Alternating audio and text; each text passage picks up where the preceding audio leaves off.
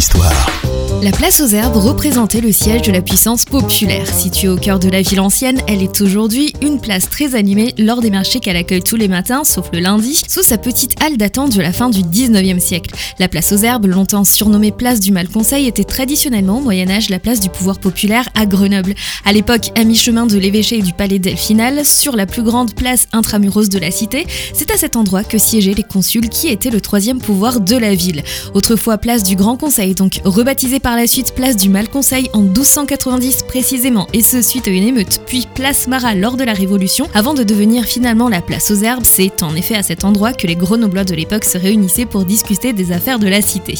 C'est également sur cette place que les exécutions publiques avaient lieu, et ce jusqu'au XVIIe siècle, avant d'être supplantées dans cette fonction par la place Grenette, estimée plus vaste. Point central de la ville gallo-romaine et médiévale, la place est le lieu le plus élevé de la ville avec 214 mètres d'altitude. D'ailleurs, c'est à cet endroit, trois siècles avant Que les premières populations auraient immigré.